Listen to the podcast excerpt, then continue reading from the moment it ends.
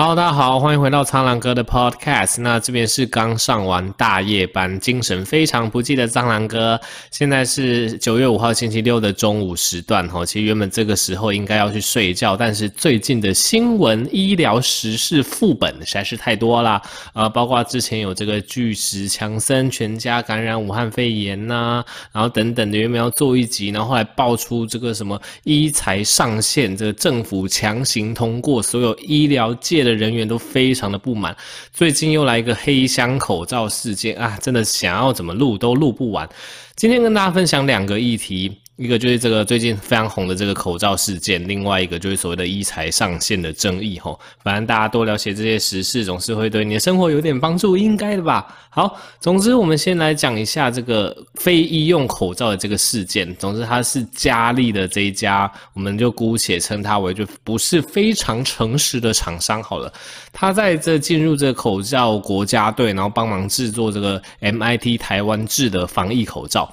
然后他竟然从中国大陆那边进口他们那边所谓的工业用的口罩。然后再把它改成 MIT 台湾制的这样子，然后这个公司老板他就声称说呢，这个中国大陆的工业用口罩哦，它的过滤率更高，因为我们台湾的这个呃医疗用口罩基本上呃过滤率至少要九十到九十五趴以上，然后他就说什么这个中国大陆的这个工业用口罩过滤率好像可以大于九十八甚至九十九 percent，所以他就说哦，反正我们进口这个大家管这个做什么呢？重点是它的过滤率有到就好啦，它一样可以。可以防止这个飞沫的病毒传染啊！大家那么在意干什么呢？然后就讲了一大堆，呃，我觉得有点像干话啦，就讲了说啊，员工都很辛苦啊，然后这个啊，这个政政府让他们没办法过好日子啊，他的员工都是薪水最高等等，所以大家去看一下新闻。好，一样，反正这个议题有蛮多切入点，我今天单纯针对就是工业用的口罩到底可不可以防飞沫传染这一点去做分析。老实说，你用一个工业用口罩的一个分析规格，然后去说，哎，这到底可不可以防病毒？这根本就是两码子的事情。简单来说就是这样子。大家知道工业用口罩它在意的是什么？因为工业用的口罩它主要其实是要防粉尘。因为大家知道工地的一些施工或者是一些反正一些含有粉尘的环境，你可能会需要戴到所谓的工业用口罩。因为这些粉尘，例如说一些细悬浮微粒等等的，吸进你的肺部，其实会对你全身产生这个发炎反应，然后产生伤害这样子。所以如果你去看工业用口罩，它的重点其实都是在于过滤率上面。工业用口罩的过滤率通常都蛮好的，就像这个老板所说的，诶，它可能九十八趴以上、九十九趴以上的这个细粉尘都可以被过滤掉。但是这个跟防疫用的口罩，其实你不能把它等闲视之哦。因为防疫用口罩，我们过滤率不用那么高，没有关系。为什么？因为防疫用的口罩，我们防的其实是飞沫的喷溅。对，大家要搞清楚一个重点，其实防疫用的口罩，吼，你说它那个缝隙小到可以完全防止病毒的穿透，这是不太可能的，因为病毒是非常非常非常小的个体。如果一个东西它可能够完全阻绝病毒的穿透，那你戴上它，你可能不太能呼吸。对，它，它需要过滤率可能要大于九十九点九趴之类的，它才可以完全防止病毒的穿透。所以基本上，一个防疫用的口罩，它重点不是防止病毒这个单支单支病毒的穿透，它其实重点是要防飞沫。因为大家知道，其实这个患者咳嗽、呃打喷嚏、流鼻水啊，流鼻不是流鼻血，流鼻水、打喷嚏之类的，会有一些飞沫的喷溅嘛。其实绝大多数的病毒都是附在这个飞沫上面，那这个飞沫会形成一滴一滴小滴的这种小口水的形状，然后散播出去去感染他人。所以其实医疗防疫口罩它的一个重点，其实是要防止这些飞沫。也就是说，它要有非常基本的防水功能，而且它要够服帖。今天你拿一个过滤率九十九趴的一个口罩的一个原料好了，今天这个口罩它如果不够服帖，哎，那不好意思，飞沫一样会从不够服帖的，例如说你的下巴、你的鼻子一样，哎，钻进去感染你，这是有可能的。那再来它的。过滤率即使九十八趴、九十九趴好了，它没有良好的防水功能，那一样飞沫有可能噗，然后就喷进去，一样会感染你。所以其实工业用口罩跟防疫用口罩，它完全不能等闲的视之。的的确，工业用它的过滤率比较高，但其实防疫用的口罩，它过滤率我们不用要求到九十八、九十九。你去看一些坊间的口罩，它被过滤率通常大于九十或大于九十五趴就 OK，但是它要有一些防水的功能，它要有一些服贴密合你脸部的功能。这样子才能完全防止飞沫的喷溅。所以解释到这边，你就知道，其实呃，我觉得那个老板他其实就是在呃呃风言风语，就是他是试图利用民众的无知去跟民众说，啊，你看我这个过滤率就是比你们国家队的口罩好，所以我这个口罩做出来就是比你们 MIT 台湾的好。这其实完全是误导人的资讯，因为工业用的口罩跟防疫用的口罩，我们所追求的那个形式、那个标准本来就是不一样的吼。好的，那么这个事件分析到这边，那我觉得谁谁对谁错应该是蛮清楚了。那接下来分享另外一个最近医学界的人非常愤慨的一件事情，就是这个卫福部啊强行通过了医材上线的这个算是法规一个法案。总之这件事情在大概六七月的时候就已经炒过了。我记得我在我的 YouTube 主频道的哪一部啊，应该是哦那个阿奇那个叫什么工作的人工工作的人是什么？哦，那个做工的人啊，那一部其实我有在里面稍微表了一下这个卫福部，就讲这个医材上线的这个问题。那医材上线，其实那个时候卫福部他们想要强强行通过嘛，他们就在六月、七月那个时候公布出来，结果引发医界强力的反弹。那因为反弹声量太大，那后来就决定终止，就不要实施这个医材上线的这个政策了。结果这次他们学聪明了啊，八月三十一公布，九月一号马上实施，让你医。了解一点反应的时间都没有。其实这个医才上线后，大家所诟病的地方就是为什么你要管到一个自费的东西呢？今天如果你是管健保的东西，因为大家都找缴健保费嘛，那健保费会帮大家 cover 很多住院啊、医疗的费用，因为这是健保费是从中央统一管理的结果。如果你要去砍药价，就去砍一些健保的一些给付价格，那我们也只能让你砍，因为这个是你付的钱嘛。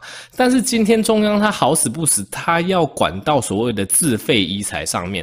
自费医材，大家知道它的价格的确是有高有低，这这没有办法，因为就是东西本来就有好的品质跟比较普通的品质嘛。因为我在那部影片里面，我就举汽车为例子。汽车你花个六十万八十万，你可以买到 Toyota 这一类的车子，其实就不错了。但如果你很有钱，诶，你要花个一两千万，你去买宾利啊，你去买超高级的跑车，也没有人会管你。反正你有钱，你想要享受那样子，诶，高规格待遇，你想要买一个好的东西犒赏自己嘛。那今天一才一样的道理啊，今天例如说一个人工关节，一个人工关节它可能有一种最普通的。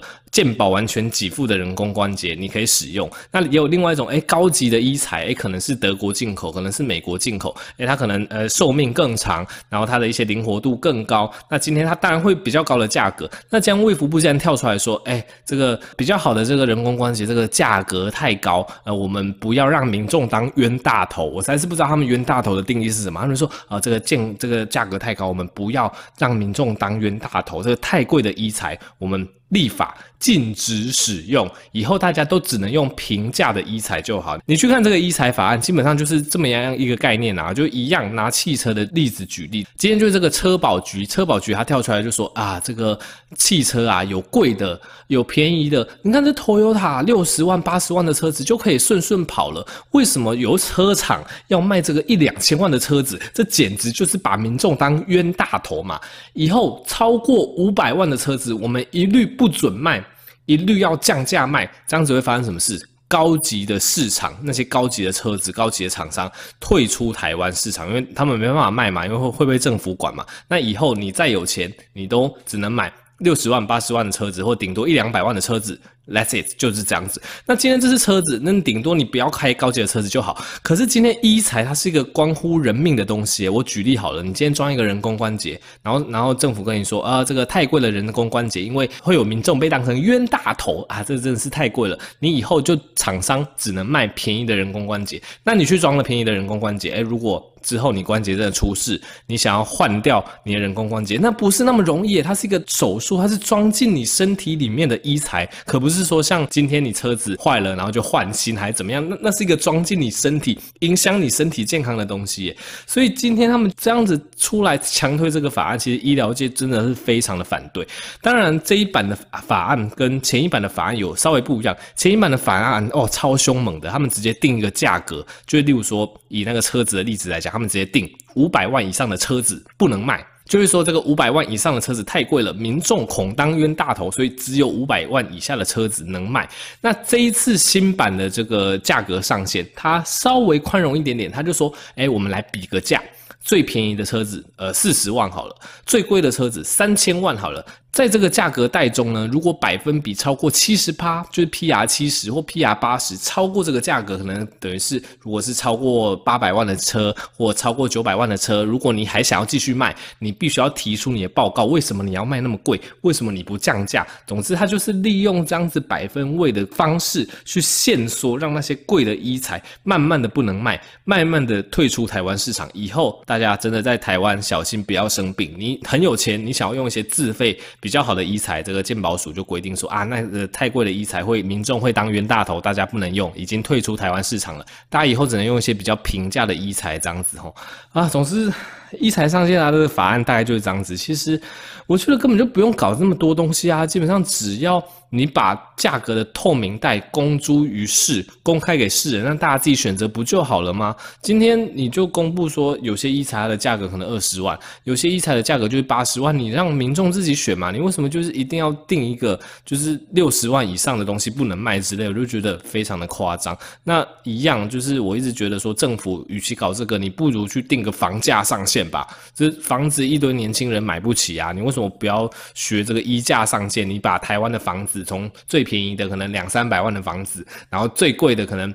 呃，五亿的房子好了，你就列个百分比嘛，一个是零趴，一个是一百趴，然后就一样嘛，规定六超价格超过六十趴，可能价格超过四五千万以上的房子，哎，太贵了，民众恐当冤大头，这样子的房子不能卖，只能降价，这样子让他大家都能买得起房子，这样不是很好吗？就是就这这种有利于民众的事情不做，然后去做这种医材的事情。